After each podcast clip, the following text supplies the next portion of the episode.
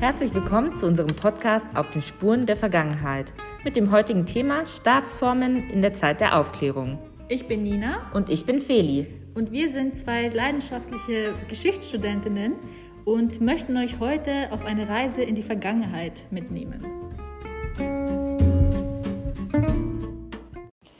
Stell dir vor, du würdest in einem riesigen Palast leben mit vielen goldverzierten Räumen und prunkvollen Statuen und ganz vielen tollen roten Teppichen ähm, und könntest tun und lassen, was du wolltest. Tja, für dich als Individuum hört sich das natürlich sehr toll an. Für das Allgemeinwohl bzw. die Gemeinschaft ist das allerdings eher schlecht. So war es für viele Menschen, die in der Zeit der Monarchie gelebt haben. Die Monarchie ist eine Staatsform bzw. ein Staatsabsolutismus, der besagt, dass es nur einen einzigen Alleinherrscher gibt. Das war in den meisten Fällen ein Kaiser oder ein König, der Gesetze erlassen konnte. Er selber musste diesen allerdings nicht mal befolgen. Das heißt, es konnte ihm niemand reinreden.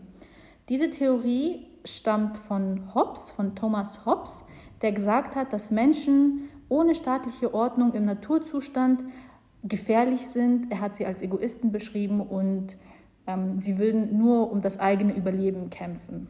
Er hat auch gesagt, der Mensch ist ein Wolf, das heißt, damit, damit möchte er verdeutlichen, dass sich die Menschen ohne ein staatliches Gewaltmonopol misstrauen und füreinander gefährlich sind.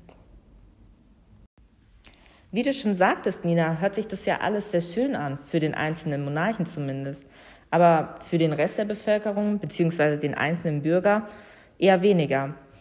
Aber wie wäre es denn, wenn jeder einzelne Bürger etwas zu sagen hätte? So oder zumindest so ähnlich verhält es sich in der Staatsform der Volkssouveränität bzw. der Volksherrschaft. Hier ist es so, dass es einen Gesellschaftsvertrag gibt, der von allen Bürgern eines Staates beschlossen wird und mit dem auch jeder einzelne Bürger einverstanden sein muss. Dieser dient der Freiheit und wird auf Grundlage des Gesetzes verfasst. Den gemeinsamen Willen aller Bürger wird, bezeichnet man als Volonté générale. Ähm, es gibt zwar auch in dieser Staatsform Regierende, aber diese führen einfach marionettenhaft die Gesetze aus, die das Volk vorher beschlossen hat. Ein Vertreter dieser Staatstheorie war der Aufklärer Jean-Jacques Rousseau. Er ging von einem Naturzustand aus, der ähm, herrschte, bevor die Gesellschaften überhaupt gegründet wurden. Und nur in diesem Zustand war der Mensch wirklich frei und glücklich. Im Gesellschaftssystem war das dann nicht mehr der Fall. Rousseau hat gesagt, dass der Mensch von Natur aus eigentlich gut ist und dass er nur durch korrupte und ungerechte Politik, wie sie in der Monarchie herrscht, schlecht und verdorben geworden ist. Genau, also Rousseau versuchte deshalb eine Theorie aufzustellen, in der alle Menschen so gut wie möglich zurück in diesen Naturzustand kommen. Und somit kam er eben auf das Prinzip der Volkssouveränität. Das ist jetzt natürlich interessant und stellt einen wesentlichen Unterschied zu der Theorie von Hobbes dar. Er sprach auch von dem Naturzustand und er hat gesagt, dass der Mensch in diesem Zustand eben ein Egoist ist. Und er hat die Menschen unterteilt in ungebildete Menschen und gebildete Menschen. Der ungebildete Mensch war grundsätzlich schlecht und unwissend, während der gebildete Mensch vernünftig war und gut war. Er hat auch gesagt, Homo homini lupus, das heißt, der Mensch ist des Menschen Wolf. Und das verdeutlicht eben, dass sich die Menschen ohne ein staatliches Gewaltmonopol misstrauen. Bei der Monarchie ist es ja ziemlich klar, dass es zum Machtmissbrauch kommen kann und wahrscheinlich auch kommen wird. Aber selbst in der Volkssouveränität, so toll wie es sich auch anhört, kann es zu Machtmissbrauch kommen. Ein Beispiel hierfür wäre zum Beispiel die ähm, Zeit des Nationalsozialismus in Hitlerdeutschland. Hitler beispielsweise hat sich hinter dem Vorwand versteckt, dass er im Sinne des Gesamtvolkes handle. Also fassen wir doch nochmal zusammen. Ein Unterschied zwischen den beiden Staatsformen wäre, dass in der Monarchie ein alleiniger Herrscher existiert, der die alleinige Macht über alles hat Und in der Volkssouveränität ist es so, dass jeder einzelne Bürger selbst entscheidet, beziehungsweise einfach das Volk über sich selbst herrscht. Ein weiterer Unterschied ist eben auch, wie der Mensch angesehen wird. Bei Hobbes ist es ein sehr schlechtes Bild, was er vom Menschen hat, und bei Rousseau eben ein sehr positives.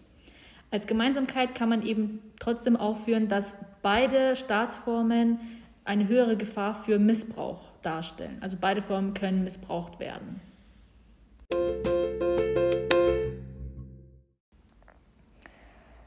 Also Nina, was denkst du denn? Wie würde Hobbes denn auf die heutige Staatsform, also der Demokratie, reagieren? Wie würde er die finden? Also ich glaube, dass der Hobbes das sehr negativ finden würde, weil er möchte ja ganz klar keine Demokratie haben und er ist ja auch gegen eine Gewaltenteilung, also die Gewaltenteilung, die wir heute haben, Judikative, Exekutive, Legislative, die gab es ja so in der Monarchie nicht und das wollte er ja auch nicht. Er möchte ja auch nicht, dass jeder das gleiche Recht hat. Er möchte ja, dass es nur einen Alleinherrscher gibt. Und wie gesagt, er hat eben ein sehr schlechtes Bild vom Menschen. Deswegen glaube ich, dass der Hobbes ähm, unsere heutige Demokratie definitiv nicht gefallen würde. Also Feli, was denkst du, wie würde Rousseau unsere heutige Demokratie gefallen? Also ehrlich gesagt denke ich, dass er ziemlich zufrieden mit der Demokratie wäre, die ähm, heute in Deutschland herrscht. Zum einen wollte er ja, dass die, ähm, jeder Bürger etwas zu sagen hat. Und ich denke, mit der Demokratie, mit dem Wahlrecht jedes deutschen Staatsbürgers, ähm, ist es zu einem gewissen Teil auch erfüllt. Und ähm, zudem wurde ja auch ein Teil, also der, seiner Staatsform, der Volkssouveränität in der Demokratie als wichtiger Bestandteil ähm, etabliert. Und ähm, deshalb denke ich, dass er wirklich ziemlich zufrieden wäre und sich ähm, darüber freuen würde, dass die Menschen tatsächlich auch ein gewisses Stück an Freiheit genießen.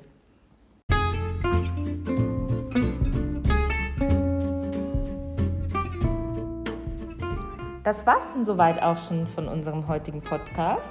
Seid gespannt auf die nächste Folge. Genau, in dieser befassen wir uns mit zwei weiteren Aufklärern und deren Staatstheorien. Also seid gespannt, wir verabschieden uns und bis nächstes Mal. Ciao!